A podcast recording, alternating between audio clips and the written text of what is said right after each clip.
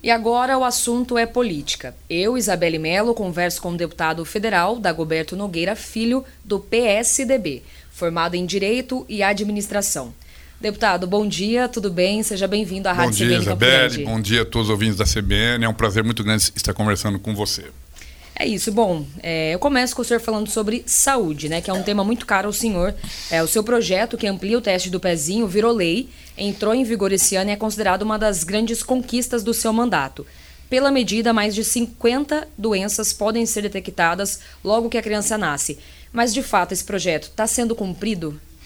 Olha, o, o, o presidente da República pediu um ano para que entrasse em vigor em função de que eh, o SUS precisava se ad adequar a essa exigência que nós fizemos, eh, enfim, para fazer convênio com os laboratórios, para que os laboratórios pudessem fazer esse exame do teste do pezinho ampliado, como exige a lei.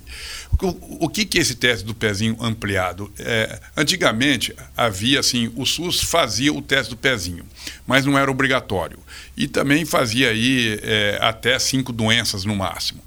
Nós é, a nossa proposta, e foi aprovado por unanimidade, tanto na Câmara como no Senado, e está exigindo dele ampliado. Ou seja, nós vamos detectar mais de 55 doenças, certo? Quer dizer, muitas delas são incuráveis, mas muitas delas, se você tratar previamente, nós podemos curar. Da onde que veio essa ideia? Teve uma, uma colega sua, que é jornalista, ela teve um, um filho chamado Theo, e, e esse filho nasceu com uma insuficiência ao leite materno. Isso é de, de um para um milhão. E porque na realidade nós temos que falar para as mães dar o leite materno. Então tem que ficar claro isso. E e, no entanto, ela, cada vez que ela dava o leite materno, ela estava matando os neurônios dele porque ele tinha essa insuficiência. E quando ela foi perceber isso, ele já não tinha mais uma vida normal e hoje o Theo, o filho dela, é totalmente dependente porque não fez o teste do pezinho. Se tivesse feito, bastaria ela ter dado o leite que você compra aí em farmácia, esse leite de caixinha, que atende todos os requisitos do, do leite materno, e ele teria uma vida normal foi em função dessa reportagem que eu tive a ideia e falou, pô, mas não tem cabimento ainda ficar aqui no Brasil, né? Nós estamos aí é, em 2022 e, e, o, e, e, os países de primeiro mundo fazem isso há muito tempo e aqui no Brasil ainda morrendo criança ou criança é, é, que poderia ter tido uma vida normal e não está tendo porque não tem o teste do pezinho. Aí eu fiz o projeto, consegui convencer o Ministério da Saúde que é muito melhor a gente tratar previamente ou preventivamente do que ficar pagando consulta, internações, né, é, é, é exames e é, operações e etc, etc, se fica muito mais barato a gente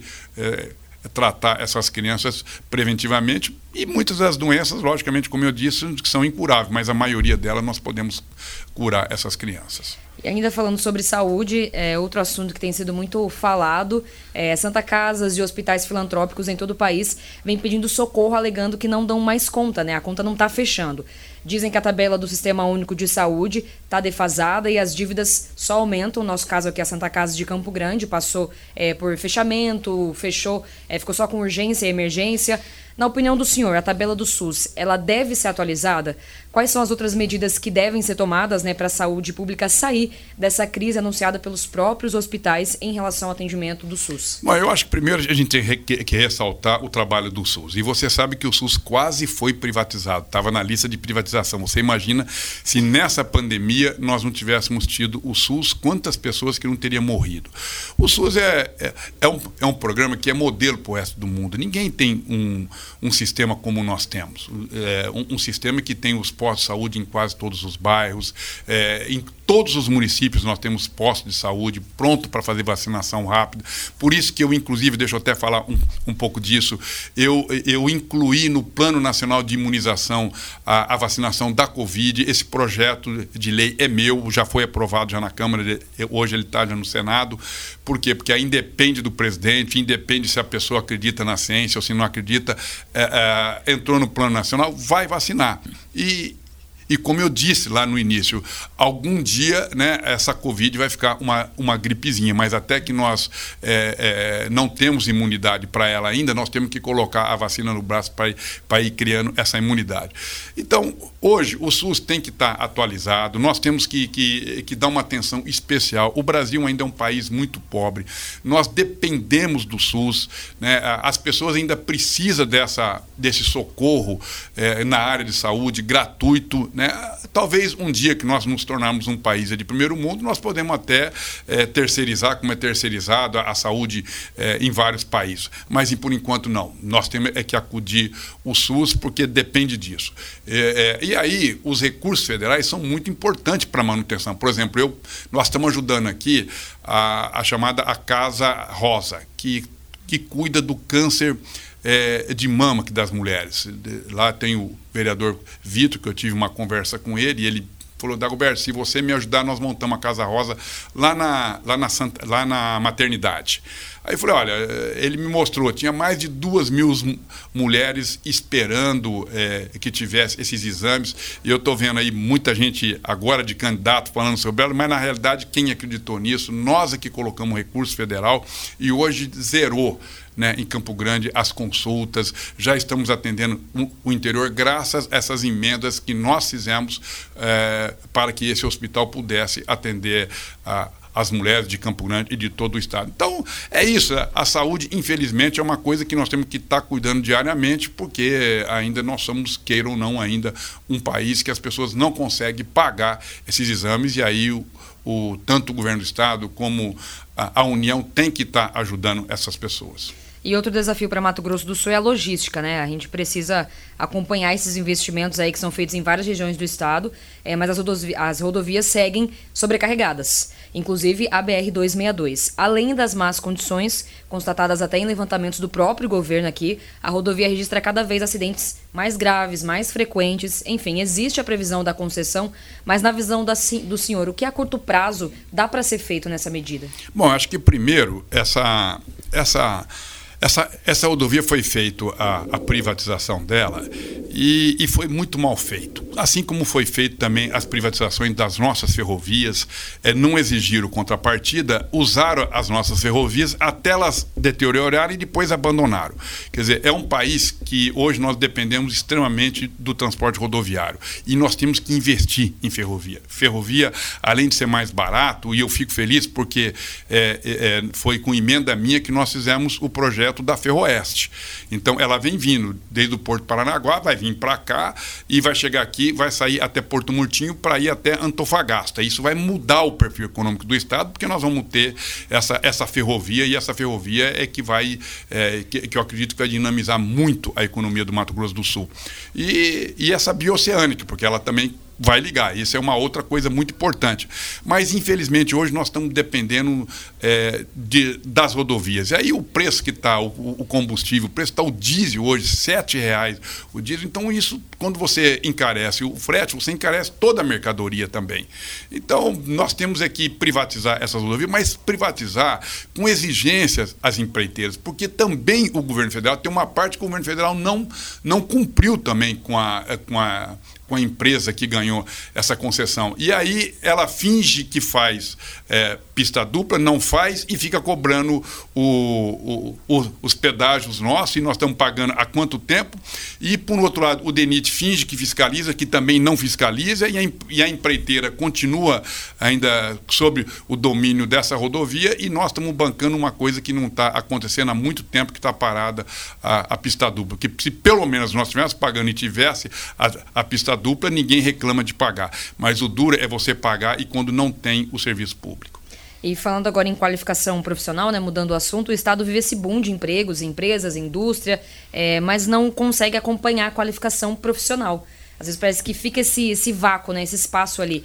O senhor tem planos para corrigir isso, para incentivar a profissionalização? Olha, eu sempre ajudei. Desde quando o Ministério do Trabalho era do PDT, eu sempre acreditei e fiz muita qualificação é, em todo o estado, eu arrumando recursos para isso.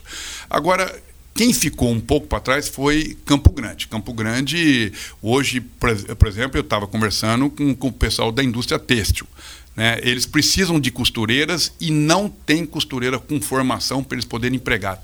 E ele me mostrou hoje, eu fui em, em duas empresas e está lá a placa grande, precisa-se de, de, de, funcionários qualificados. Né? E, infelizmente, Campo Grande não investiu nisso. Aqui a qualificação ficou só para o sistema S e não é o suficiente pela demanda de Campo Grande. Mas o interior não. O interior tem tido essas qualificações e, nesses municípios polo, e aí o próprio sistema S vem fazendo. Mas o governo federal eh, tem investido muito pouco nisso também. E a questão indígena, né? A questão de fazendeiros, essa disputa que a gente ouve há muito tempo, mortes, brigas, essa constante é, política de ódio, né? Parece que se instaurou. O senhor tem um planejamento para isso? Qual é a visão do senhor nessa eu relação? Acho que é, eu acho que isso aí é a, é a política do governo federal. Né? Ele quer armar todo mundo. E aí, quando você. O mundo inteiro está tá desarmando.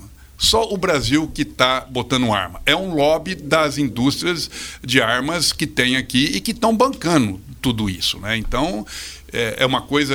E aí, eu, eu, é, eu, eu não percebia de que o Brasil tinha tanta gente. É, com esse ódio e com essa rivalidade. E aí agora, como você vê que isso foi estimulado, né? Eu vejo hoje como as pessoas defendem essa questão de arma. Eu fui secretário de Justiça e de Segurança Pública. Eu tenho para mim que arma ou está na mão de bandido ou está na mão da polícia.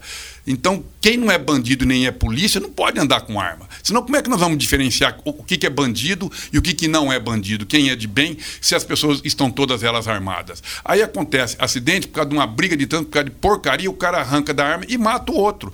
E assim vai indo. Quer dizer, nós vamos vivendo um estado de ódio como tem. É, eu, eu, ficava encabulado quando eu via lá nos Estados Unidos aquelas pessoas é, é, racistas e aquelas pessoas é, que normalmente nazista e, e essas pessoas compravam arma, entravam nas escolas, matavam um monte de crianças. Além de tudo, eram covardes né, eram metidos a, a, a ser é, machões, a, ser isso, que ficar aquele símbolo nazista. Você vê as características dessas pessoas são sempre as mesmas, né? É, essas pessoas fortes, careca, brancão, é, então é, é, é, o biotipo deles, né? E eles então faziam isso e eu achava o cúmulo. Como que os americanos não tomam uma providência em relação a isso? Mas o lobby da arma lá é, é muito grande. Mas eles vêm conseguindo diminuir isso e, e vão chegar a, a uma situação normal. Aqui no Brasil nós estamos na contramão dessa história. Então essas pessoas com essas características começam a, a, a usar arma e agredir quando a gente fica contra o que eles veem nas redes sociais, né? achando que tem que ter arma, achando que tem que matar, achando que é o pessoal que não gosta de negros, é o pessoal que não gosta de índio, é o pessoal que, que, que não respeita a sexualidade é, opcional das pessoas. Então, é um negócio que eu, que eu nunca vi um ódio como está tendo hoje no Brasil. E eu, eu tinha tanto orgulho de dizer que o Brasil era uma mistura de muitas raças e, e que aqui a gente vivia em harmonia, era diferente do que lá nos Estados Unidos, que tem o, o bairro de negros, o bairro de japoneses, o bairro de. Né, lá tem cada. É, as pessoas, cada um tem o seu bairro porque não convive, não consegue conviver entre eles. Mas nós estamos ficando igualzinho. Então é uma coisa que eu vejo isso com muita tristeza. É lógico que eu sou contra armas, armas, é, é, a gente a pessoa de bem sempre vai perder do bandido, porque o bandido não conta até três para atirar e nós contamos. Né? Então, eu acho que isso é uma aberração e o Brasil está tá retro, tá retrocedendo em função de, de permitir com que as pessoas tenham armas, inclusive de autorizando todo mundo a ter porte com alto calibre. Então, isso é um, é um retrocesso para um país que quer paz. O desarmamento, então, na visão do senhor, ajudaria a diminuir esse conflito entre fazendeiros e Mas lógico, lógico, isso não tenha dúvida, porque você cria. Olha, você tem um conflito, você tem a polícia, você tem um conflito, você tem o poder judiciário. Né? Para que você vai pegar em arma para matar o outro? Isso é incumbência do ser humano? Isso é, é incumbência de uma pessoa de bem? Lógico que não é. Pô, eu pago imposto, então alguém tem que me proteger. Ou seja eu índio, ou seja eu fazendeiro, eu estou pagando para isso. Então, então não precisa mais ter polícia. Vamos viver no faroeste, como era todo mundo andar é, com uma arma e ver quem quer mais rápido. Não tem cabimento isso. Isso aí é coisa de, de 1.700. Né? Nós vamos voltar aí a 300, 400 anos aí aqui no espaço. Tem cabimento isso. É isso. E o senhor trocou o PDT, né, depois de 31 anos, se eu não estou errada, pelo PSDB. É, o que mudou na atuação do senhor dentro da política? Muda algo, fortalece de um lado, enfim? Não, que não mudou em nada, porque quando eu fui para o PSDB, primeiro porque eu não consegui montar chapa no PDT. E lá, quando eu fui, eu exigi que eu tivesse liberdade nas minhas votações. Então, eu sempre estou votando do jeito que eu sempre votei, sempre a favor dos trabalhadores, a favor da educação, a favor das pessoas que mais precisam, e tenho muito orgulho da minha posição lá no Congresso Nacional. E vou continuar tendo, apresentando os projetos avançados, projetos como esse que nós já citamos, entre muitos outros, porque é, eu acredito que ainda nós podemos ter um Brasil muito diferente do que esse que nós estamos tendo. E, por fim, o senhor é apontado por muitos prefeitos como defensor da causa municipalista. Como isso funciona na prática? Né? O que quer dizer isso? Olha, é, é você transferir recursos para, para os municípios, assim como está fazendo o governo que, do Reinaldo. É o governo mais municipalista da história do Mato Grosso do Sul. E, e, e é por isso até um dos motivos que eu estou apoiando o Eduardo Riedel.